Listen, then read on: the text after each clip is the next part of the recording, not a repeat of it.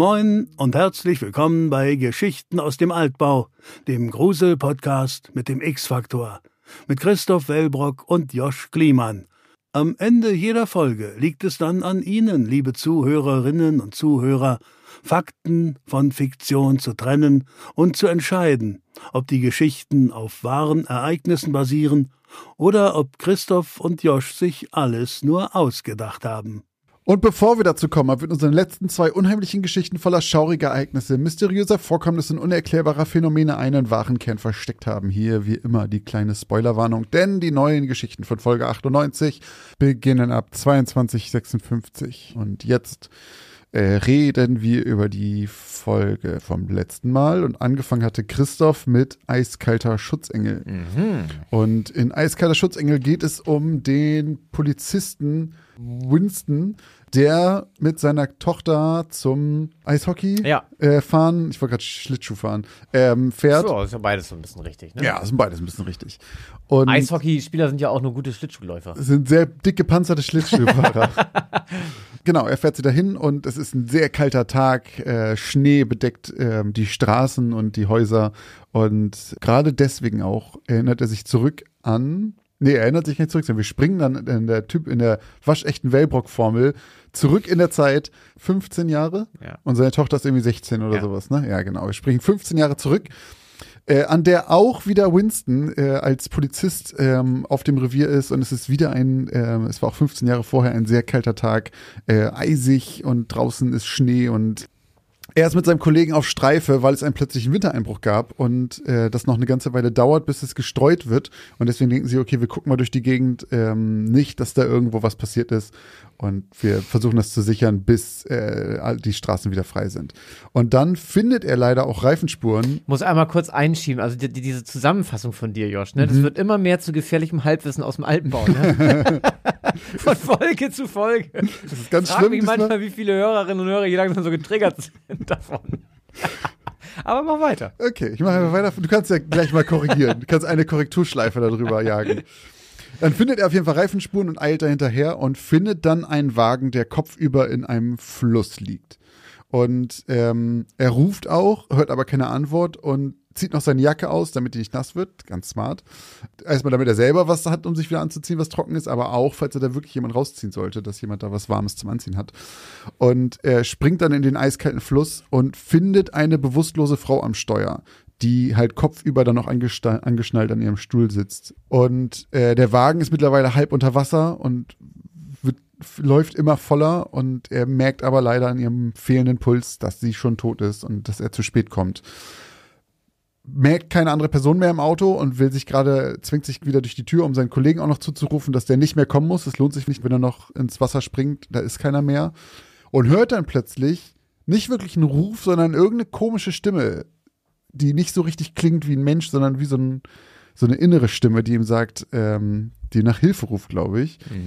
Und deswegen dreht er dann doch nochmal um und guckt doch nochmal im Auto und findet dann auf der Rückbank äh, ein kleines Kind, das noch am Leben ist und ähm, zieht es aus dem Auto. Und das ist die Tochter, die er dann nach adoptiert und die halt auch diese 16 Jahre oder 15 Jahre später ähm, zum Schlittschuhfahren gefahren wird. Genau. Er, also zum Beginn der Story, wenn er sie absetzt, bei, dem, bei der Halle, bei der Eishockeyhalle, sagt er noch, er hat noch was zu tun. Ah, er fährt zum Grab noch. Genau, er fährt ja, halt jedes Jahr an diese. Stelle Ja, äh, wusste, Ähm. wollte ich gerade noch sagen. und bringt da Blumen hin. Ja. Genau. Also ich muss noch sagen, was ist heute los? Also, bevor ich, Gut, machen wir weiter mit Josh Geschichte. bevor ich sage, was ich glaube, äh, sage ich zuerst, was ihr geglaubt habt. Denn 87% von euch halten sich für wahr und 13% Oha. für falsch. Und ich werde heute Geld bezahlen müssen, da bin ich mir sehr sicher. Denn Christoph hat sich schon so ein bisschen verplappert vorhin und ich bleibe natürlich bei meiner Meinung, die ich hatte. Und ich sage, dass sie falsch ist, weil ich, ich dachte, Christoph hat sich hier wieder so eine halbe gute Geistgeschichte aus dem Hut gezogen, was er gerne mal macht. Und Habe ich sogar direkt davor gemacht. Genau, und das ist so ein, das ist ja auch so ein waschechter Wellbrock. Und ich dachte, das wäre wieder so ein Ding. Ähm, hatte auch kurz gedacht, so für höhere Geschichte ist eigentlich zu heftig irgendwie. Das wäre schon eine krasse du die Geschichte. Tochter wäre? Ja, das wäre eine richtig krasse höhere Geschichte. Vor allem, weil die dann jetzt auch alt genug wäre, um die Ja, zu ja, hören. ja. Naja, auf jeden Fall war ich mir ziemlich sicher, dass die falsch ist und ähm, ja, Christoph. Ähm, ja, die Geschichte ist, ähm, was soll man sagen? Ja, glücklicherweise kann man ja eigentlich schon sagen, wahr. Denn ähm, es wurde in Salt Lake City ein 18 Monate altes Kind gerettet. Und zwar am äh, 2015 ist das passiert. Oh, gar nicht so lange äh, her. In einem, nee, nee, ist noch gar nicht so lange her. In einem sehr, sehr kalten Fluss, dem Utah River. Ähm, dort ist eben genau so ein Unfall passiert. Und ähm, da ist ein Auto in den, in den Fluss gestürzt, lag da Kopf über drinne. Und zwei Polizeibeamte sind halt hin, um eben, ja, erste Hilfe zu leisten und irgendwie zu gucken, ob sie noch jemanden retten können.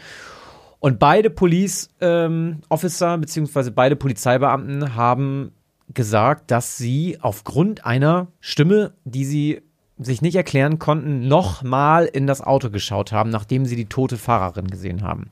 Also die Mutter des Mädchens, äh, was äh, dort gerettet wurde, ist leider eben verstorben. Und die, ähm, also erstens war das Mädchen 18 Monate alt, das heißt, es konnte nicht sagen, helft mir. So, also geht einfach nicht. Meine Tochter, naja, wobei, meine Tochter ist auch 18 Monate, aber die sagt nicht, hilf mir. Die sagt, Ja, ja. hilf mir, wenn ich ihr das beibringe, aber nicht, wenn sie Hilfe braucht. So, also nicht in der Situation, glaube Mhm. ich. Und beide waren sich einig, dass diese Stimme auf jeden Fall die Stimme einer erwachsenen Person war Okay. äh, und nicht die eines Kindes. Ähm, das ist eigentlich auch schon der Plot. Das ist es tatsächlich. Diesen ganzen anderen Kram mit ähm, der Adoptivgeschichte und dieser Ellipse sozusagen. die Ah, okay, er hat die nicht adoptiert. Nee, nee, das stammt Ah, von mir, das okay. ist von mir ausgedacht. Ähm, das dachte ich irgendwie, würde das Ganze noch so ein bisschen abrunden, dass er da auch immer wieder hinfährt und so. Manchmal braucht man ja so ein paar Vehikel, um zu so einer Geschichte irgendwie zu kommen und zu finden und so weiter. Und ähm, das habe ich hiermit getan. Und äh, Ja, also wenn das, wenn das in der Geschichte so gewesen wäre, dass ähm, der die nicht adoptiert, hätte ich natürlich gesagt, wie es war. das muss ich nochmal ganz kurz zu Protokoll geben. Äh, ich glaube, ich habe hier noch nichts geklingeln gehört. Ne? Ja, okay, ich, ich, ich zahle kurz meine Kohle. Sehr schön. Mit deinen unlauteren Mitteln hier, aber sei es drum. Genau, aber wir hatten ja noch eine zweite Geschichte. Phantombild. Eine Geschichte, die wir vielleicht so in dieser Art auch noch nicht hatten. Ähm, ein, so auch von der Art und Weise. Ein äh, junger Mann erwacht und ähm, ja, hat so eine Art Amnesie, kann sich an nichts erinnern und weiß auch nicht, wo er, wo er steckt. Und vor allem kann er sich auch nicht im Spiegel wiedererkennen. Also er, er schaut in den Spiegel und er sieht sich, kann sich aber überhaupt nicht damit identifizieren mit seinem Äußeren und ist felsenfest davon überzeugt, dass er eigentlich ganz anders aussieht. Und ähm, dass er auch nicht weiß, wo er ist, obwohl er in seiner Wohnung ist, bei seiner Frau oder Freundin, die auch irgendwann dazukommt und äh, völlig überrascht ist, was mit ihrem Freund los ist, weil er völlig ähm, aufgelöst wirkt und orientierungslos wirkt und ihn dann fragt, was denn los sei. Und er sie dann anschaut und sagt, ich habe keine Ahnung, wer du bist. So, und dann geht's ins Krankenhaus, ähm, er wird untersucht und äh, weiß immer noch nicht. Also er kann sich nicht an seinen Hund erinnern, er kann sich nicht an seine Frau erinnern, er kann sich nicht an seine Eltern erinnern, an gar nichts. Und er malt oder zeichnet ein Porträt von sich und zeichnet eigentlich nicht das, wie er aussieht. Also er zeichnet einen völlig anderen Menschen, eben nicht sein eigenes Ich. Und die Leute können es überhaupt nicht erklären. Und auch die Ärzte haben irgendwie keine wirkliche Ahnung, äh, was da los ist, tippen vielleicht irgendwie auf Amnesie oder auf irgendwas anderes, aber wissen eigentlich alle nicht so richtig, was mit dem Mann passiert ist. Und ich glaube, dann ist es irgendwann so, er geht nach Hause und dann vergeht einfach Zeit und es wird besser. Ähm, er kann sich dann nach und nach tatsächlich wieder, ähm, ich glaube, zuerst an seinen Hund erinnern, dann auch an seine Frau und nach und nach kehren seine Erinnerungen auch wieder zurück. Er weiß dann auch wieder, wer er ist. Er, er erkennt sich auch wieder im Spiegel und er ist irgendwann auch eigentlich wieder der Alte und er selbst. Und dann sitzt er irgendwann auf dem Sofa und guckt mit seiner Freundin die Nachrichten und dann geht es um einen Mordfall. Und zwar wurde eine Leiche gefunden. Und als diese Leiche gezeigt wird, ähm, ich glaube, man sieht ein Bild der Leiche, also den, das Gesicht der Leiche, da klingelt plötzlich was bei ihm im, im, im Kopf und ähm, er springt auf und kramt dieses Notizblatt, also dieses Porträt, was er von sich in Anführungszeichen gezeichnet hat, als er im Krankenhaus war, hervor. Und es stimmt einfach überein. Also das, was er gemalt hat, bezeichnet diesen Menschen, der da gestorben ist und auch alle anderen Erinnerungsfetzen, die er hatte, während er unter dieser mysteriösen Amnesie litt, fügen sich plötzlich zu einem Bild, denn er hat nämlich an Sachen gedacht wie an einem roten Chevy, glaube ich, und an einem verlassenen Waldhaus oder so. Und diese Leiche wurde eben an einem roten Chevy in einem verlassenen Live, äh, Live Waldhaus gefunden. Und eigentlich hat er, ja, war er für kurze Zeit dieses Opfer, mehr oder weniger, oder hatte die Gedanken dieses Opfers. Und ich glaube, sie gehen dann sogar noch zur Polizei. Ähm, und es wird dann aber auch schnell klar, dass er ein Alibi hat. Er, er, war ja einfach nicht da, er war ja im Krankenhaus und so weiter. Ähm, aber die Mörder werden jetzt auch nicht gefunden aufgrund seiner Hilfe. Also es ist sehr, sehr mysteriös eigentlich, was da passiert ist. Ähm, ich fand die Geschichte ziemlich spannend, habe ich auch schon im, äh, im Podcast damals erzählt vor zwei Wochen und gesagt, dass ich die ja, also die ganze Zeit wirklich so an deinen Lippen hing, weil man das Gefühl hat, wenn man jetzt so ein Detail verpasst, dann, dann, dann ist man nicht lost, aber dann, dann entgeht einem etwas, was mhm. man vielleicht braucht, so um den Fall zu lösen, sage ich mal. Um, äh, das fand ich irgendwie ganz geil gemacht, einfach wie du das geschrieben hast, war das mir ganz cool, weil ich glaube, es hat auch sogar jemand, im, ich weiß nicht, ob es über Instagram geschrieben hat, auf jeden Fall im Twitch-Chat, dass es die beste Geschichte war, die er jemals gehört hat. Was? Podcast. Ja, einer hat es geschrieben. Ich glaube bei mir im Chat. Uh, mhm. Dann müsste ich, würde ich gerne mal wissen, wer das war. Äh, ja, also falls du es hörst, schreib uns gerne bei Instagram. Ja, danke. Nee, war Quatsch. Äh, aber vielen, vielen Dank. Freut mich sehr. Ähm, bevor ich sage, was ich äh, denke, kann ich ja mal sagen, was ihr geglaubt habt. Bin ich aber sehr gespannt. 68% von euch glauben, dass das eine wahre Geschichte ist und 32% von euch glauben, dass es falsch ist. Ich mach's mal kurz. Ich schließe mich an und sage, das ist wahr. Das äh, ja, passt irgendwie es passt einfach in diese Geschichten, die du generell erzählst. Das ist wieder irgend so ein Phänomen und so eine mysteriöse Krankheit oder so. Ja, ich, sag, ich habe gesagt, ich fasse mich kurz. Ich sage, es ist wahr. Wir hatten das schon sehr lange nicht mehr, dass wir beide Geld bezahlen oh, mussten. Christoph. Wirklich? Ja. Das freut mich voll. Das ist aber sehr lange her. Hier, dann Warte. schmeiß mal rein hier. Okay, da, aber das ist wirklich. Ich würde gerne mal wissen, wann das letzte Folge war, in der wir beide Geld bezahlen mussten. Wir hätten eigentlich mal so eine Strichliste machen Krass. müssen. Dann ja. würde ich ja sogar noch mal doppelt sagen, Chapeau. Also das, das, das ist eine coole Story. Dankeschön. Ich habe sie mir tatsächlich komplett ausgedacht, beziehungsweise ich bin ganz bisschen inspiriert von einem äh, Spiel, das Amnesia heißt. Damit meine ich nicht das Horrorspiel, was ganz, ganz viele kennen, sondern äh, es gibt so ein Text-Adventure, bei dem der Protagonist auch äh, mit Amnesie, Amnesie aufwacht. Und da gibt es nämlich diesen einen Moment, den, ich, den fand ich halt so cool da, dass der in den Spiegel schauen will und vorher kurz überlegt, wie er eigentlich aussieht. So, ich fand diese Beobachtung cool, dass man, wenn du weißt nicht, wie du aussiehst, und bevor du reinguckst, denkst du ganz kurz, hm, was glaube ich eigentlich, wie ich aus, aussehe? Mhm. Und, und, dann siehst du völlig anders aus. Und dann siehst du ganz anders aus. Und das fand ich irgendwie cool. Der ganze Rest hat nichts mit der Geschichte zu tun, das wird dann ganz, ganz anders. Ähm, ja, ich wollte noch irgendwie was Übernatürliches mit reinbringen, deswegen habe ich diesen Tod von einer zweiten Person genommen, die dann quasi eine Zeit lang in ihrem Kopf wohnt, so, mhm. zu dem Zeitpunkt des Todes. Ähm, und als kleines Easter Egg ist der Name von, also die Person, die gestorben ist, Jack Davis, ähm, die Abkürzung JD, J.D. die er im Kopf hat, ist ja auch äh, die Abkürzung für John Doe, für unbekannte, äh, äh, nicht identifizierbare Personen. Was ist das denn hier für ein Inselwissen? also Leute, wer das nicht gerafft hat, das Easter Egg, jo JD, John Doe, Okay, da, okay, das habe ich noch nie gehört. Da können wir gerne mal eine Umfrage machen. Ich würde behaupten, so in der True Crime Szene und so weiter, ich würde, ich glaube, die Mehrheit von unseren Hörern kennt Wirklich? das. Ich habe das noch nie gehört. Erklär mal, erklär mal. Man sagt, wenn du irgendwie, keine Ahnung, wenn eine Leiche irgendwo angespült wird, ähm, und du kannst sie nicht identifizieren, dann heißt sie so lange John Doe, bis du die Identität Wirklich? rausfindest, ja. Und, Woher hast du das? Und für Frauen ist es Jane Doe. Das ist einfach irgendwie so, keine Ahnung. J.D. ist dann halt. Und wie wird das geschrieben? D-O einfach? John Doe? D-O-E. DOE. Ja. Nee, habe ich noch nie gehört. Okay. Es gibt, glaube ich, auch einen Film oder ein Spiel, das heißt Jane Doe. Ich glaube, ein Film. Und okay. Also wirklich, okay, krass, habe ich, ich noch nie gehört, finde ich geil. Aber, aber da, machen, da machen wir eine, machen wir eine Umfrage bei Instagram, das finde ich gut. Wie viele von Fact. euch wussten das? Ähm, genau, deswegen habe ich dieses J.D. damit drin gehabt und sonst äh, gibt es dazu gar nicht so viel zu sagen. Ich wollte einfach irgendwas mit Amnesie mal schreiben und ähm, ist dir sehr gut gelungen, wirklich. Also, wirklich. also wirklich, ganz ehrlich, fand ich eine sehr geile Geschichte und der Plot war auch richtig nice. Also geil, freut mich sehr, dass cool. das funktioniert hat. Ja, also kurze, kurze Auflösung von mir. Äh, und der Großteil von euch äh, ist reingefallen mal wieder. Das freut mich sehr. 68 Prozent. Klingelt hier zu Weihnachten nochmal die Kasse, nicht nur die Glöckchen. Straf-Euros ohne Ende. Ja, aber auch bei uns heute zwei. Ja. Sehr schön. Aber wir haben ja apropos zwei, wir hatten ja drei Geschichten. Wir müssen ja noch eine Auflösung. Stimmt, wir müssen noch eine Auflösung machen. Ähm, Und zwar äh, das Tal des Todes. Das Tal des Todes. Äh, dazu haben wir natürlich jetzt keine Umfrage gemacht, weil das bei unseren Zusatzgeschichten ja immer ganz, also wenn wir die selber schreiben, ganz klar war, dass das halt eine Geschichte war, die höchstens inspiriert war von Nuclear Blast. An dieser Stelle nochmal ganz herzlichen Dank, dass ihr das möglich gemacht habt. Aber es gibt trotzdem ein bisschen was zu sagen zu dieser Folge, denn äh, sie ist randvoll mit kleinen Easter Eggs, von denen auch viele schon bemerkt wurden. Das Ja. fand ich sehr cool.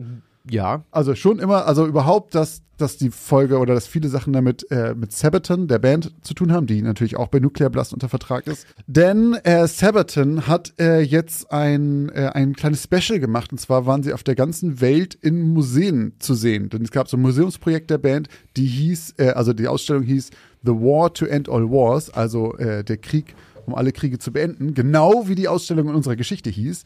Und zum Release unserer Folge dazu war sie tatsächlich überall auf der Welt in ausgewählten Museen zu sehen. Unter anderem, und hier ist noch ein weiteres Easter Egg, auch im Royal Air Force Museum in London, also genau dem Museum aus der Geschichte. Das ist auch gleichzeitig der Titel von einem Album, das sie rausgebracht haben, aber unter diesem Namen haben sie jetzt halt auch einen Film über Krieg und die Leiden des Kriegs und so weiter rausgebracht, ähm, der da überall zu sehen war. Dann haben wir noch ähm, als Easter Egg, dass der Protagonist ja Murphy heißt und aus Texas kommt. Und dann hört man einen Song, den er einmal kurz aus seinen Kopfhörern hört, und das ist der Song To Hell and Back. Und in diesem Song geht es um einen Murphy, äh, der, der auch aus Texas kommt und ähm, Soldat ist und darunter noch leidet unter seiner Erinnerung an den Krieg. Und der zweite Song, den wir später hören, äh, heißt The Valley of Death. Also äh, Wie der Titel der Geschichte. wie der Titel der Geschichte und auch das Abteil, aus dem er dann rauskommt, äh, wenn er wieder in der Wirklichkeit quasi angekommen ist. Genau. Ja, äh, das waren viele, viele Kleinigkeiten. Ähm, ich fand sehr, sehr cool äh, zu sehen, wie viele Metalheads es doch hier gibt. Wir haben es erwartet, aber es war sehr schön zu sehen, wie viele Nachrichten wir bekommen haben von Leuten, die sich gefreut haben. Ja, wir alle auch so diese ganzen Sachen, die Josh gerade vorgebetet hat, äh, auch so selber schon vorher wiedergeben konnten. Ja, ne? ja das war cool. das war wirklich cool. Und halt, ähm, wie positiv das Feedback war, dass die Leute sa- gesagt haben, dass wir Sabaton mal in so einer Folge hören könnten. ähm, mega, mega cool. Also, falls ihr auch Bock habt auf mehr davon, dann schaut auf jeden Fall bei Nuclear Blast rein, denn da gibt es viele Bands wie Sabaton und noch unendlich viele mehr, ähm, wo ihr alles kriegt, was euer Metalheads begehrt und ähm, euch da mal richtig austoben könnt. Ach so, und übrigens, Metal, unser Metal-Outro scheint ja auch ganz gut angekommen zu sein. Oh ja, stimmt, da haben wir auch viel Feedback zugekriegt. Das hat Ja. mich sehr, sehr, sehr gefreut. Ja, das lassen wir jetzt einfach nochmal bis zum Ende des Jahres drin, glaube ich, ne? Ja, das also bleibt sowieso erstmal drin, aber das fand ich auch sehr geil, dass das so viel Zustimmung gekriegt hat. Auch bei Spotify ähm, kannst du ja kannst du ja zu jeder Folge einen Kommentar noch abgeben und Ah, so. da da waren auch auch ganz viele bei. Äh, das kommt auch bald auf YouTube, Leute. Wir haben euch nicht vergessen. nee, nee, das kommt schon noch. Wir müssen nur noch irgendwie gucken, in welcher Länge. Genau. Aber ähm, ihr kriegt, ihr könnt, wenn ihr davon nicht genug kriegt, dann könnt ihr natürlich einfach immer wieder unsere Immer die- Folge neu aber ihr hören. müsst die Folge immer wieder ganz hören. Komplett von vorne. äh, nee, aber da gibt's, äh, wird es noch Möglichkeiten geben, wie ihr euch das anhören könnt. Oder ihr seid beim, beim Twitch-Stream dabei, das ist auch im Outro mit drin mittlerweile. Und im Intro. Und bei dir im Intro, ja, Bei mir, stimmt. bei mir Ja. immer. Es, wird nur noch, es gibt nur noch Metal, Leute. Wieder einmal haben Josh und Christoph die Grenze zwischen Realität und Illusion überschritten. Wie ging es Ihnen beim Hören der letzten zwei Geschichten aus dem Altbau? Konnten Sie Wahrheit von Fiktion unterscheiden? Was glaubt ihr, gebt ihr eigentlich so für Essen im Monat aus? Oder für Klamotten? Oder um nebenan in dem kleinen süßen Café einen Cappuccino zu trinken? Was auch immer ihr gerade vermutet, vielleicht liegt ihr mit diesen Vermutungen ganz schön daneben. Wenn ihr das mal überprüfen wollt, dann kann euch die App Finanzguru dabei helfen, denn dort könnt ihr Budgets einstellen für verschiedene Sachen, die ihr braucht, zum Beispiel fürs Einkaufen, für Essen oder was auch immer ihr sonst ähm, budgetieren wollt und dann mal so einen kleinen Self-Check machen, ob ihr denn wirklich da liegt, wo ihr glaubt, dass ihr liegt oder doch merkt, oh, ich gebe vielleicht ganz schön viel Geld für Cappuccini aus. Und in diesem Fall kann euch Finanzguru sehr dabei helfen, einen Überblick über eure Finanzen zu bekommen und diesen Überblick auch zu behalten. Das Beste daran ist, das Ganze ist vollkommen kostenlos. Ihr habt aber die Möglichkeit für 2,99 Euro im Monat Finanzguru Plus zu holen und ein paar extra Funktionen freizuschalten. Um dieses Geld aber auch noch zu sparen, um zumindest zu gucken vorher, braucht ihr das überhaupt wirklich? Ist das eine von diesen Ausgaben, die euch hilft?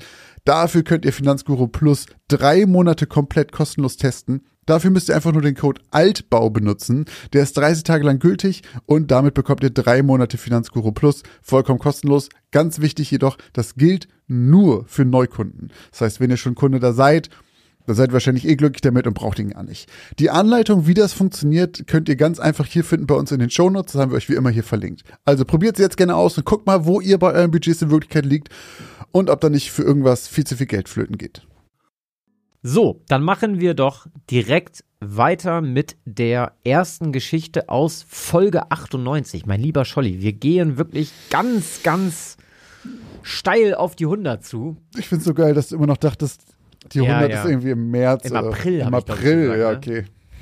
Nee, Aber dass die auch noch dieses Jahr ist, dass das auch schon wieder drei Folgen im Dezember sind, das ist so bodenlos.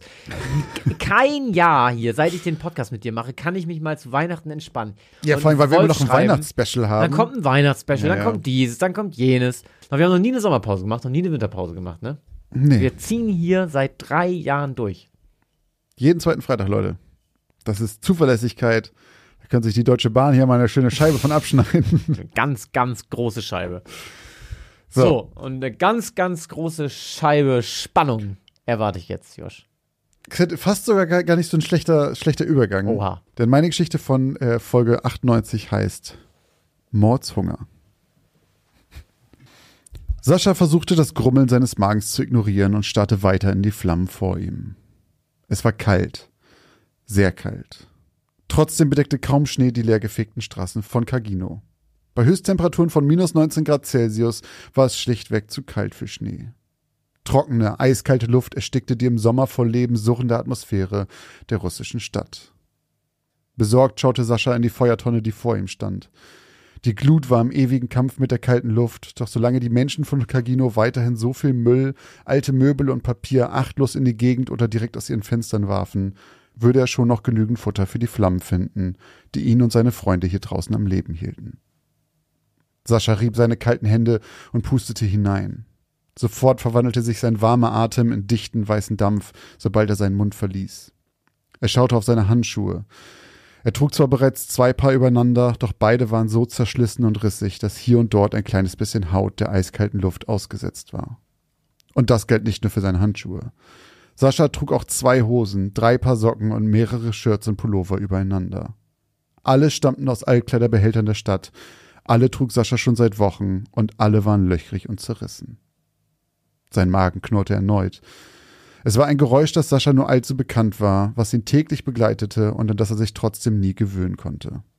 Doch während im Sommer in den Parks und Mülleimern noch genügend Überreste zu finden waren, an denen er sich bedienen konnte, war der Winter schon immer hart gewesen. Bei den sibirischen Temperaturen mied jeder Bewohner der Stadt es tunlichst, das Haus zu verlassen, und wenn es doch nicht anders ging, dann zogen sie schnellen Schrittes und dick eingewickelt von Ort zu Ort. Niemand verweilte draußen und aß etwas, niemand grillte in den Parks und niemand blieb bei Sascha stehen, um ihm ein paar Rubel in seine Blechtasse zu schmeißen. Es waren mittlerweile acht, neun Jahre, seitdem Sascha auf der Straße wohnte. Er hatte früh schon mit Drogenproblemen zu kämpfen gehabt und seine Spielsucht hatte ihr Übriges dazu getan, um ihm alles zu nehmen, was er besessen hatte. Bis er irgendwann auf der Straße gelandet war. Direkt im ersten Winter wäre er fast gestorben. Einfach erfroren am Straßenrand, wie Tausende vor ihm und Tausende nach ihm. Doch jemand hatte ihm geholfen, ihn gerettet. Sein Name war Roman. Roman die Klaue, wie die anderen auf der Straße ihn nannten. Er war 42 oder 43 Jahre alt. So genau wusste das niemand, wahrscheinlich nicht mal Roman. Sein Spitzname stammte von seiner linken Hand, an der er nur noch zwei Finger hatte. Sein Daumen und sein Mittelfinger. Zum Glück, wie er immer sagte. So konnte er immer noch Sachen greifen und Passanten beleidigen. Typisch Roman. Er und Sascha waren mittlerweile gute Freunde geworden. Beste Freunde sogar. Roman lebte seit über 35 Jahren schon auf den Straßen von Cagino und hatte Sascha alles beigebracht, was man hier zum Überleben brauchte. Dabei half natürlich auch, dass er ihn in seine kleine Gemeinschaft aufgenommen hatte. Einige Obdachlose von Cagino hatten sich zusammengetan, um gemeinsam besser überleben zu können. Sie teilten ihr Essen, ihre Zelte und ihre Decken. Nur so war es ihnen möglich, die eiskalten Winter irgendwie zu überstehen. Sie waren in der Regel acht oder neun, wobei sich die Zahl in ihrem kleinen Camp alle paar Wochen änderte.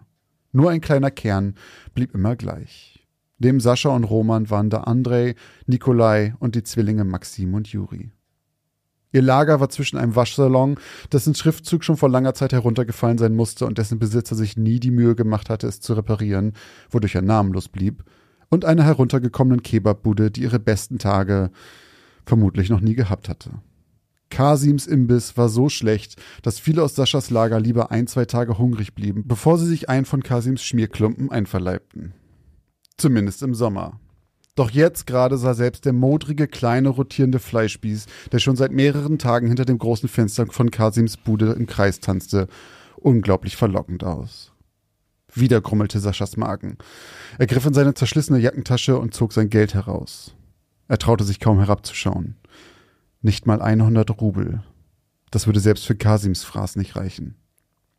Doch das erneute Grummeln seines leeren Magens ließ Sascha langsam in den herabgekommenen Imbiss schlurfen. Mit gesenktem Blick schob er das Geld über den Tresen und fragte leise nach etwas zu essen. Doch Kasim schob es mit ernstem Blick zurück. Wir sind hier nicht bei der Wohlfahrt. Komm wieder, wenn du bezahlen kannst. Ach komm schon, Kasim. Der Spieß steht da schon seit vier Tagen. Das kannst du doch unmöglich noch verkaufen. Sofort verengten sich Kasims Augen. Er griff nach Sascha, zog ihn zu sich und senkte die Stimme. Man posaunst doch noch lauter raus. Ich kann dir aus demselben Grund nichts umsonst geben, weshalb ich auch den beschissenen Spieß nicht einfach wegschmeißen kann. Weißt du eigentlich, was so ein Spieß mit Lammfleisch mittlerweile kostet? Ich weiß selber nicht, wie ich mein Essen bezahlen soll, wie ich meine zwei Töchter ernähren soll. Ihr denkt auch, für mich wäre es so viel leichter. Kasim verstummte und riss sich wieder zusammen. Dann ließ er Sascha los. Komm wieder, wenn du bezahlen kannst, sagte Kasim erneut, mit etwas niedergeschlagenem Blick, während Sascha noch immer hungrig seinen Imbiss verließ.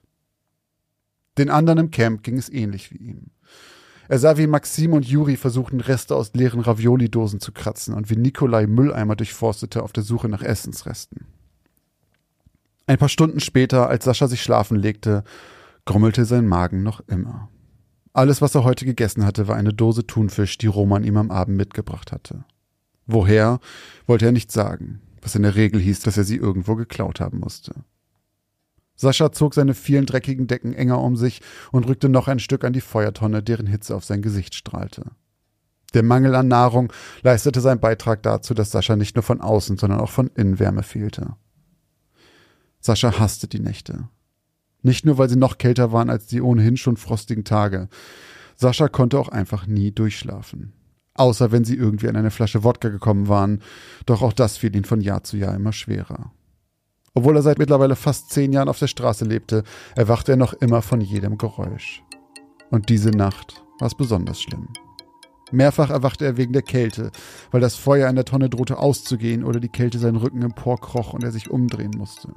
Mehrere Male erwachte er, weil sein Magen so sehr knurrte, dass er von dem Geräusch erwachte. Und wieder andere Male erwachte er von schleifenden Geräuschen und dem Gefühl, beobachtet zu werden. Es war ein Gefühl der Gefahr, ein Gefühl, als ob irgendetwas Schreckliches passieren würde. Und doch konnte er nichts erkennen, als er sich umsah. Alles wirkte ruhig, niemand war zu sehen. Sascha war froh, als endlich die ersten Sonnenstrahlen über die Dächer der Plattenbauten schienen und die Nacht überstanden war. Doch das Gefühl der Gefahr konnte selbst die Sonne nicht ganz verscheuchen. Erst eine halbe Stunde später bemerkte er, dass jemand von ihnen fehlte. Es war Nikolai. Er hatte ihn am Abend noch gesehen, hatte gesehen, wie er in seinen Schlafsack gekrochen war. Doch jetzt war sein Schlafplatz leer. War er schon so früh aufgebrochen? Er fragte die anderen im Camp, ob sie Nikolai gesehen hatten, doch niemand von ihnen hatte etwas mitbekommen. Auch Roman wunderte sich, dass er anscheinend einfach so aufgebrochen war. Das war untypisch für Nikolai. Als der jüngste Zuwachs in ihrer kleinen Gruppe war er so etwas wie das Nesthäkchen und meldete sich eigentlich immer ab, bevor er sich auf den Weg in die Stadt machte. Nur die Zwillinge Juri und Maxim schienen durch das plötzliche Verschwinden von Nikolai nicht beunruhigt zu sein. Lass den Jungen doch machen, was er will. Der wird schon irgendwann wieder auftauchen, sagte Maxim, als Sascha die beiden fragte, und Juri nickte zustimmend. Sascha machte sich trotzdem auf die Suche nach dem Jungen und ging ein paar der üblichen Spots ab, an denen sie sich sonst aufhielten, wenn sie nicht im Camp waren. Doch nirgends war eine Spur von Nikolai. Als er am Nachmittag zurück zum Camp kam, stieg ihm ein Geruch in die Nase. Es war ein ungewohnter Geruch, der ihm das Wasser im Mund zusammenlaufen ließ. Er folgte ihm bis zum Imbiss von Kasim. Ausgerechnet von Kasim. Vor der Tür saßen Maxim und Juri, jeder mit einem Teigfladen in der Hand, aus dem frisch gebratene Fleischstücke lugten. An der Tür hing ein kleines Schild, das jemand mit Filzstift beschrieben hatte. Kebab, 120 Rubel. Was war denn jetzt los? Gestern erzählte Kasim ihm noch was vom Hungertod seiner Töchter und heute verscherbelt er plötzlich Sonderangebote? Wütend stapfte er hinein und staunte nicht schlecht über den großen Fleischspieß, der sich fröhlich hinter Kasim drehte, während er frisch gebratene Streifen davon abschnitt. Als er Sascha sah, drehte er sich grinsend zu ihm um. Sascha, mein Herz, was kann ich für dich tun? Keine zwei Minuten später hielt Sascha ein dampfendes Fladenbrot mit gebratenem Fleisch in der Hand, obwohl er Kasim nicht mal 100 Rubel in die Hand gedrückt hatte. Er hatte sich nicht getraut zu fragen, woher der Sinneswandel gekommen war. Die Gefahr war zu groß, dass er es sich anders überlegen würde und Saschas Hunger zu riesig, um diese Chance zu verpassen. Gierig schlang er sein Essen hinunter und besudelte sich dabei mit dem triefenden Fett. Doch es tat so gut, endlich etwas im Magen zu haben und dann auch noch etwas Warmes. Diese Nacht schlief Sascha zum ersten Mal seit Wochen, ohne zigmal zu erwachen, und verdrängte dabei auch seine Sorgen um Nikolai, der auch die nächsten Tage nicht auftauchte. Doch etwa eine Woche später wiederholte sich Saschas schlaflose Nacht. Wieder erwachte er unzählige Male, teils vor Hunger, weil Kasims Sonderangebot so plötzlich verschwunden war, wie der große Fleischspieß aufgebraucht wurde, teils weil er wieder mit diesem merkwürdigen Gefühl der Angst wach lag. Und wieder erwachte er vor der glühenden Feuertonne, während die Sonne über die Dächer kroch und er vermisste jemanden aus dem Camp. Doch dieses Mal war es nicht einfach irgendjemand, der fehlte. Es war Roman, sein bester Freund. Jeden Morgen saßen die beiden zusammen und wärmten sich an der Tonne. Ausnahmslos. Doch heute fehlte er. Also machte sich Sascha auch dieses Mal auf die Suche nach dem fehlenden Mitglied ihrer Gruppe, und auch dieses Mal winkten Juri und Maxim dankend ab. Doch im Gegensatz zu Nikolai war Roman nicht ganz spurlos verschwunden. Nach einiger Suche bemerkte Sascha zu seiner Sorge eine Spur, die vom Schlafplatz seines Freundes wegführte. Rotes Eis lag hier und da auf dem Boden, das zuvor nicht da gewesen war. Da war das Gefühl aus der Nacht wieder.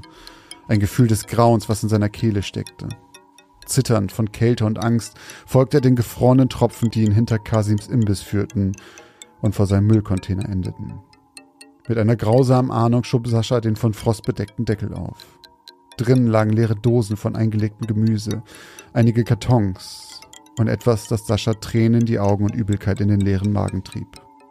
Eine Hand, Körperlos und steif ragte aus den Abfällen empor, als ob sie stumm versuchte, nach etwas zu greifen, um sich herauszuziehen. Nur mit einem Daumen und einem Mittelfinger. So sehr Sascha sich auch weigerte, es zu begreifen, nach und nach wurde ihm klar, was mit Nikolai und Roman passiert war und wie Kasim zu seinem plötzlichen Sonderangebot gekommen war. Er dachte gerade daran, die Polizei zu rufen, als ein Geräusch ihn zusammenzucken ließ. Doch noch bevor er sich umdrehen konnte, durchdrang ein Messer seine Brust und eine grobschlächtige Hand legte sich auf seinen Mund. Das letzte, was er sah, bevor Dunkelheit ihn umfing, waren die Zwillinge Juri und Maxim, die ihn hinter die Container zogen. Also Juri und Maxim stecken mit dem K7 unter einer Decke, wa? Das scheint wohl so. Mann, du hast aber echt so einen Kannibalen-Fetisch, ne? Das ist jetzt die wievielte Story? Ich glaub, das ist die dritte. mindestens die dritte. Ja, seit 98 Folgen. ja, Christoph. wie viel haben wir denn sonst? Keine wahrscheinlich. Du hast auch schon. Hast du mehr als eine gehabt? So, Human Resources zählt die? Ja, die zählt auf jeden Fall jetzt eine Kannibalen. Ja, natürlich zählt jetzt eine Kannibalen-Geschichte. Naja, Was denn sonst? da ist ja niemand. Ja, aber was denn da? Da kriegen die Leute Burger zu essen. Die zählt auf jeden Fall. Hattest du noch eine? Äh, nee, also du hattest Papa Denke, Ja. dann hattest du jetzt die und du hattest Und die mit den von, Hexen. Mit den Hexen. Mhm. Ich glaube, Ich glaube, das da ist noch eine, Leute. Von mir? Glaube ich nicht. Ich glaube, es war nur, weil, es weil die jetzt relativ kurz aufeinander kamen. Vielleicht. Aber bei 98 du, Folgen, ey, du. die Russen, du. Da in, in, in den minus 19 Grad kalten Gegenden, du, die futtern auch, was sie zwischen die Kiemen kriegen, Da ne? musst du sehen, wo du bleibst, wa? Bah, ist ja widerwärtig. Und der hat den auch noch, der hat seinen Kumpel ja auch noch gegessen, Der hat ne? ja auch noch weggesnackt. Ist das widerlich, Alter. Du, der Hunger treibt's rein. Da haben wir doch auch schon mal im Podcast drüber geredet, dass es da keine Strafen für gab, äh, für so Schiffsbrüchige ja, oder so. Flugzeugabstürze oder irgendwie sowas, ne? Genau, irgendwas haben wir da mal gehabt. Ja, irgendwie gibt's da so eine Sonderregelung oder sowas. Wenn die alle sterben würden und da ist jemand schon gestorben und die essen den. Wie, Kannibalismus an sich ist aber ein, ist ein Vergehen, richtig, ne? Das ja, ist, verboten. Ja. Ich habe sogar mal gelesen, dass auch ähm, Kannibalismus strafbar ist, wenn du jetzt ein Huhn, Hühnchen Ich wollte gibst. gerade das gleiche sagen. Ich glaube, auch da haben wir schon mal drüber geredet. Kann auch sein, ja. Aber ich wollte nämlich gerade das gleiche sagen, dass man auch Tiere nicht mit den gleichen Tieren füttern darf. Ja. Aber zu Recht. Ja. Boah, das ist so, also ja, ich meine, nee, weiß ich nicht, kann ich mir nicht vorstellen. Menschen zu essen. Nee, auch nicht. Also auch so dieses, würdest du mal Menschenfleisch probieren, wenn dir das jemand geben würde, würde ich sagen, nein, auf Ja, gar keinen Fall. nicht. Also- Niemals in meinem ganzen Leben. Ja, aber warum auch? Es ist ja, also ich glaube, so das einzige Szenario, in dem ich jetzt sagen würde, kann ich nicht beantworten, wäre eine Notsituation. Wenn du sagst, okay, ich sterbe auf jeden Fall, wenn ich das nicht mache. Aber das kann ich ja nicht beantworten, weil in der Situation fühlt es sich garantiert anders. Ähm, aber in jeder anderen Situation ist es ja absolut Gibt's doch, du undenkbar. kriegst doch so eine, du kriegst doch so eine Krankheit, ähm, wenn du Menschenfleisch isst. Ah, ich wusste mal, wie die heißt. Die Krankheit? Ja, so eine, so eine im Gehirn. Die hat einen ganz witzigen Namen auch. Kuru oder so? Ja, ja, genau. Kuru, ja. Das sagt mir irgendwie was. Ja, ja, genau. Das kriegst du, wenn du zu viel Menschenfleisch frisst. Was ist denn das nochmal? Ist das im Ja, bakteriellen ich glaube, das ist so eine? Gehirnentzündung. Ich, ich, das ist wieder ganz wieder- gefährliches Ja, es ist schon wieder ganz schlimm hier. will ich gar nicht so weit ins Detail gehen, aber das ist auch nicht gesund, Menschenfleisch zu essen. Ich kenne nur diesen, ähm, ich habe ja gerade auch bei Twitch Dingsbums gezockt, ähm, Until Dawn, beziehungsweise zocke ich immer noch. Und da geht's ja auch um die ähm, Wendigos. Das ist ja so ein, Mm. ähm, so ein Native American Mythos, ähm, bei dem irgendwie, wenn du Menschenfleisch isst, dann wirst du quasi verflucht und zu einem Wendigo. Es gibt auch den Film Ravenous, der ist ziemlich gut, da geht's auch um Kannibalismus und da ist auch dieses, so dass du anscheinend übernatürlich stark wirst von, vom Essen von Menschenfleisch. Ist die erste Folge von Äh, Supernatural. Supernatural nicht mit einem Wendigo? Ich habe es nicht geguckt, aber das haben die im Twitch-Chat auch gesagt. die erste Folge ist direkt ein Wendigo, ne? Auf jeden Fall in der ersten Staffel haben sie irgendwas gesagt, ja. ja, ja, war mir auch so. Doch, die fand ich sogar gut, die Serie. Ich muss Supernatural immer noch mal gucken eigentlich. Das, wir haben ja auch ganz, ganz viele Hörerinnen und Hörer hier, die äh, immer, wenn irgendwas vorkommt mit irgendeinem Namen daraus oder diesem Auto, was war das nochmal für ein Auto? Oh, Ja, keine wenn ich jetzt Ahnung. Mustang sage, krieg ich schon wieder einen auf den Ja, Deckel. das war, glaube ich, keiner. nee, nee, genau. Aber irgend so ein Muscle Car. Ja. Ähm, da gibt es sehr, sehr viele, äh, sehr vokale Fans auf Da jeden ist Fall. eine, ist eine coole Serie. Also, ich habe die irgendwann, also ich habe die geguckt, glaube ich, als man, ah, weiß ich gar nicht, habe ich die schon im Internet geguckt, auf Kinox damals oder so? Und da, also es gibt, glaube ich, ultra viele Staffeln mittlerweile. Verjährt das oder hast, machst du jetzt gerade strafbar, wenn du das hier. Nein. ähm, ich weiß gar nicht, war das Gucken illegal? Nee, ne? Das Hochladen. war- Stream war ja egal. Ich glaube, das Hochladen war illegal. Ja, ich glaube, das Hochladen war illegal. Jetzt sind wir aber schon wieder sehr weit weggekommen von unserer eigentlichen, unserer eigentlichen Sinn hier. Dann hol uns doch mal zurück mit deiner neuen Geschichte von Oh heute. ja, mache ich sehr gerne. Ähm, und ich lehne mich zurück. Meine Geschichte aus Folge 98 heißt Familientreffen. Seit dem Tod meiner Mutter vor über 20 Jahren war mein Verhältnis zu meinem Vater immer schlechter geworden. Ich war erst 17, als meine Mutter starb und nicht so stark, wie mein Vater es gerne gehabt hätte. Wir beide versuchten mit dem Schmerz anders umzugehen. Während ich in Büchereien Ablenkung in Büchern und Fantasy-Welten zu finden suchte, versuchte mein Vater seine Trauer mit Spirituosen zu ertränken. An meinem 18. Geburtstag schenkte er mir passenderweise auch eine Flasche Whisky, die er bereits zum Frühstück öffnete, um mit mir anzustoßen. Für mich war es, als hätte ich mit dem Tod meiner Mutter auch gleichzeitig meinen Vater verloren. Mit dem Beginn meiner Studienzeit entfernten wir uns dann auch nicht nur emotional, sondern auch und vielleicht auch endlich örtlich voneinander. Meinen Vater schien es allerdings nur mäßig zu interessieren. Er half weder beim Umzug, noch schaffte er es, mich während meiner gesamten Studienzeit auch nur ein einziges Mal zu besuchen. Die einzigen Momente, in denen wir uns sahen, waren an Feiertagen oder größeren Familienfeiern. Doch mit dem Ende meines Studiums wollte ich, dass sich etwas verändert. Ich entschied mich dafür, den wenig bis kaum vorhandenen Kontakt mit ihm gänzlich abzubrechen. Meine Freundin, die ich während des Studiums kennengelernt hatte, hatte meinen Vater noch nie gesehen. Und die Nachricht, die ich ihm vor wenigen Monaten geschickt hatte, mit der Info, dass sie schwanger war, hatte er bis heute nicht beantwortet. Also schrieb ich ihm einen Brief. Einen Brief, in dem ich unmissverständlich klar machte, dass dies die letzte Nachricht sei. Und das letzte bisschen von mir war, was mein Vater jemals wieder von mir hören oder sehen würde. Und wie ich es erwartet hatte, blieb der Brief unbeantwortet. Bis gestern. Denn als ich gestern Morgen nach der Dusche zurück ins Schlafzimmer kam und auf mein Handy schaute, traute ich meinen Augen kaum. Die Info einer neuen SMS leuchtete auf meinem Display und der Absender war mein Vater. Mit klopfendem Herzen öffnete ich die Nachricht und las die wenigen Zeilen, die er mir geschrieben hatte. Anschließend reichte ich meiner Freundin das Handy. Als sie den kurzen Text gelesen hatte, schaute sie mich einen Moment an und fragte mich, was ich darüber dachte. Doch ehrlich gesagt, wusste ich es selbst nicht. Jahrelang hatte ich nichts von ihm gehört und keinerlei Antworten auf meine Fragen oder Nachrichten bekommen. Und jetzt fragte er mich aus dem Nichts, ob ich ihn nicht zusammen mit Jessica besuchen wolle. Auf meinen letzten Brief an ihn war er natürlich nicht eingegangen. Die SMS las ich ein bisschen so, als würde rein gar nichts zwischen uns stehen. Hatte er sich seine Fehler vielleicht eingestanden? Ich entschied mich, ihm eine Chance zu geben. Was sollte schon passieren? Die Fahrt war zwar lang, aber Jessica noch nicht so hochschwanger, als dass es zu anstrengend für sie sein würde. Ich stimmte dem Vorschlag meines Vaters zu, ihm am kommenden Wochenende zu besuchen und tippte auf Senden. Fast im gleichen Moment empfing ich bereits seine Antwort. Das ist schön, schrieb er. Ich freue mich. Hm. Das klang ja mal so gar nicht nach ihm. Aber gut, ich wusste auch eigentlich nicht mehr, wie er überhaupt war. Am Tag der Abreise spürte ich, wie die Nervosität in mir immer stärker wurde. Auch Jessica schien dies zu bemerken. Hey, wir besuchen nur deinen Dad, sagte sie. Es wird bestimmt nett. Und ich bin gespannt, wie er reagiert, wenn er meinen kugelrunden Bauch sieht.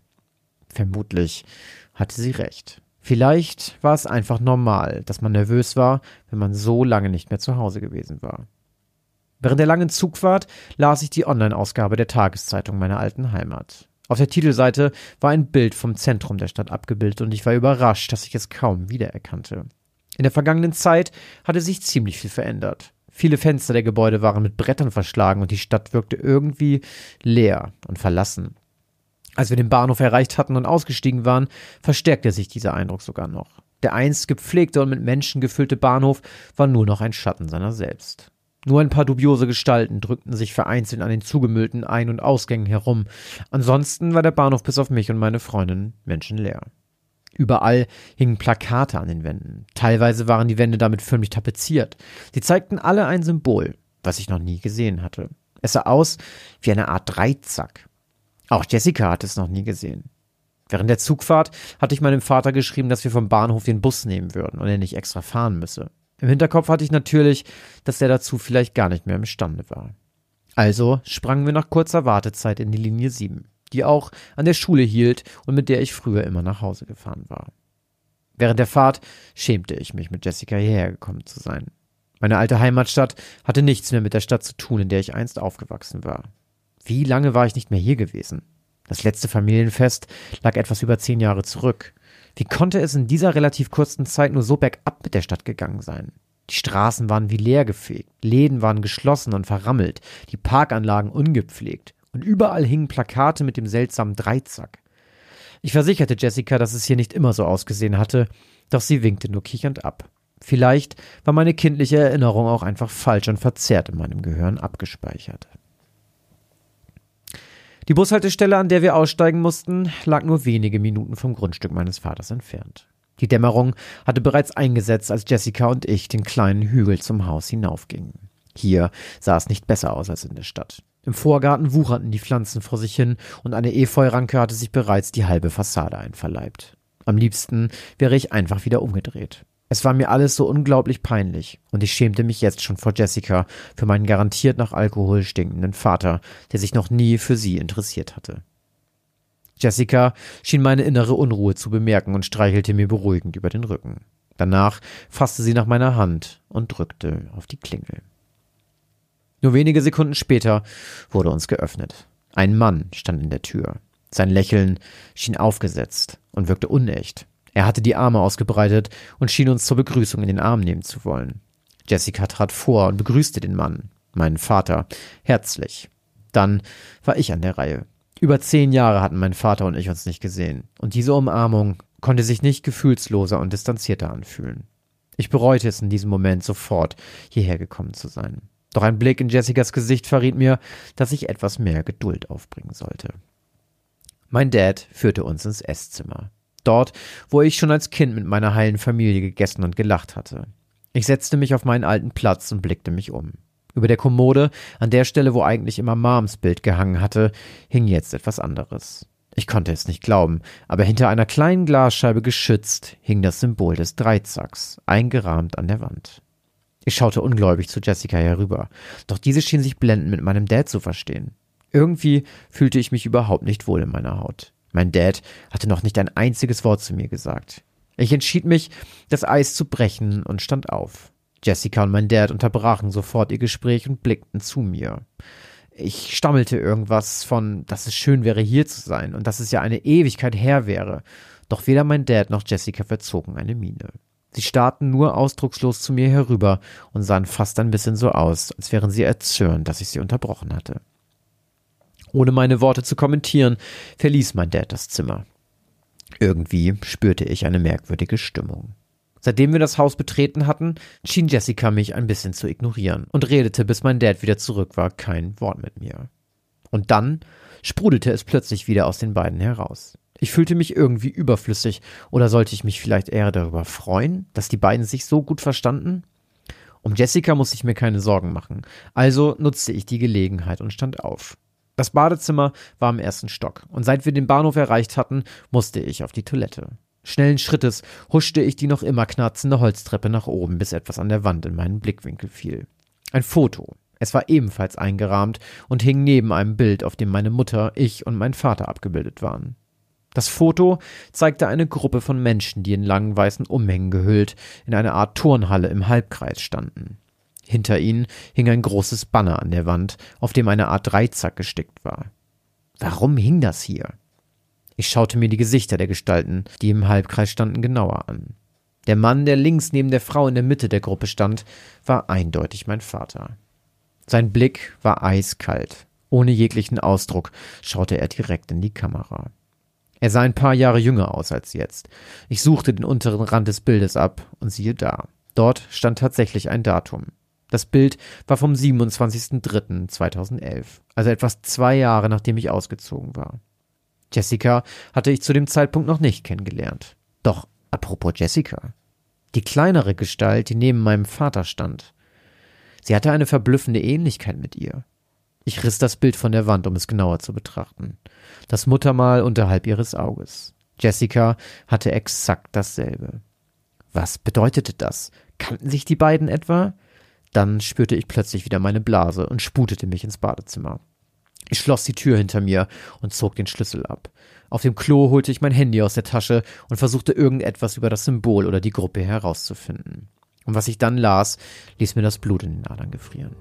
Bei der Gruppe handelte es sich um einen Kult, einen sogenannten Wanderkult, der von Stadt zu Stadt zog, bis er genügend neue Mitglieder akquiriert hatte und dann wieder verschwand. Es hieße, der Kult würde frischen Müttern ihre Babys entreißen, um sie anschließend ihren finsteren Gott zu opfern. Sie seien förmlich fixiert auf Neugeborene, denn nur durch den Tod eines neugeborenen Kindes könne das Erbe ihres fast erloschenen Anführers aufrechterhalten werden.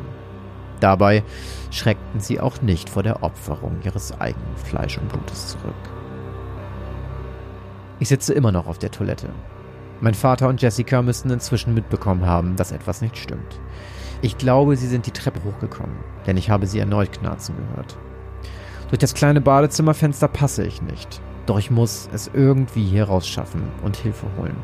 Sonst töten sie mich und meinen Sohn.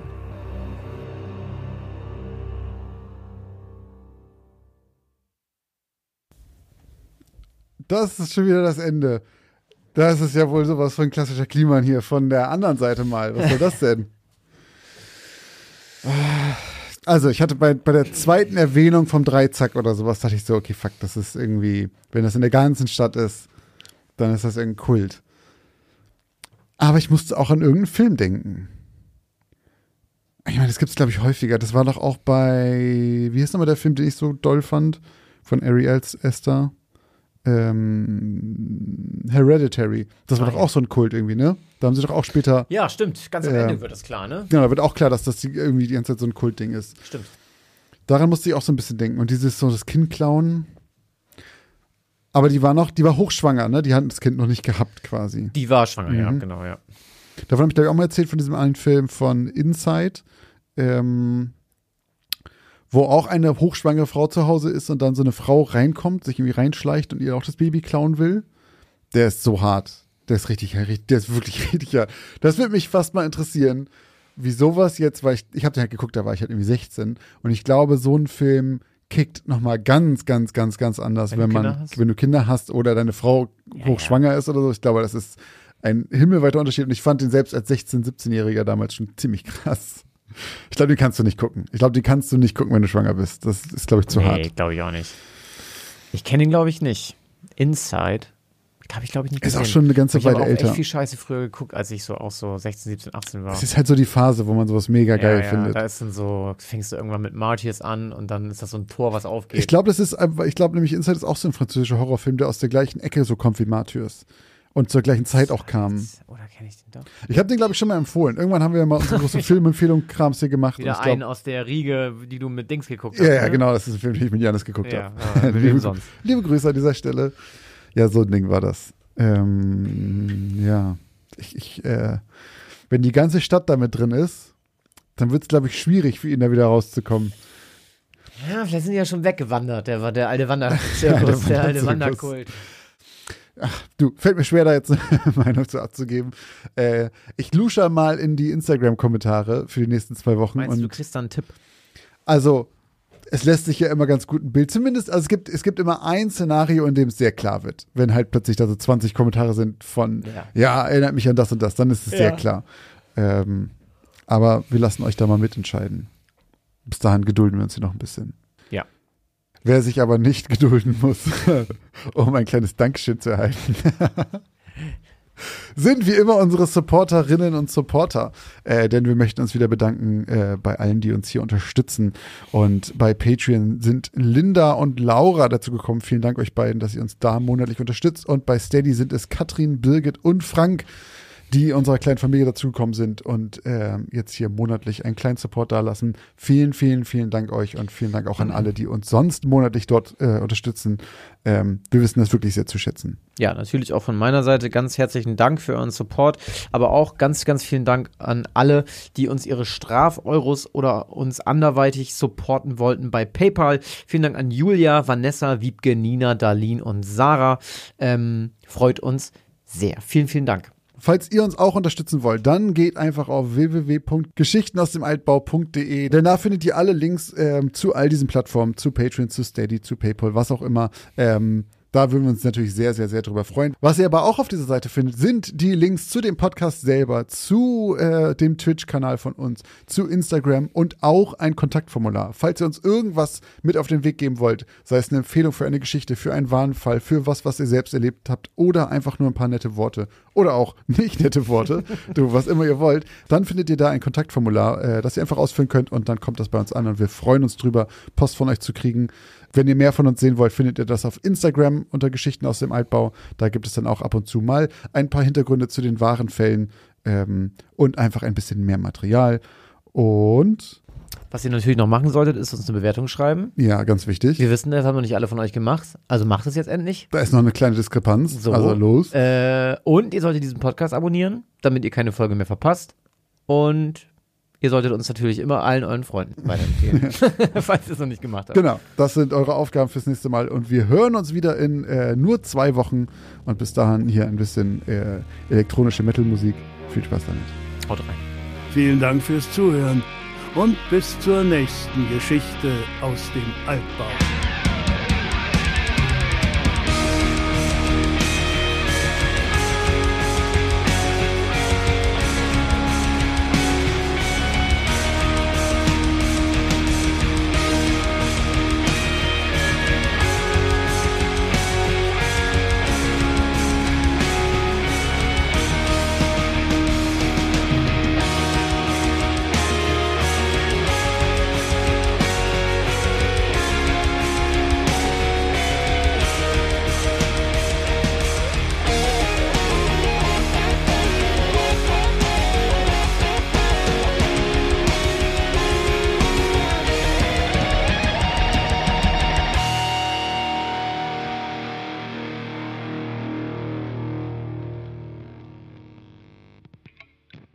Kasims Imbiss war so schlecht, dass viele aus Saschas Lager lieber ein, zwei Tage hungrig blieben, bevor sie sich einen von Kasims Sch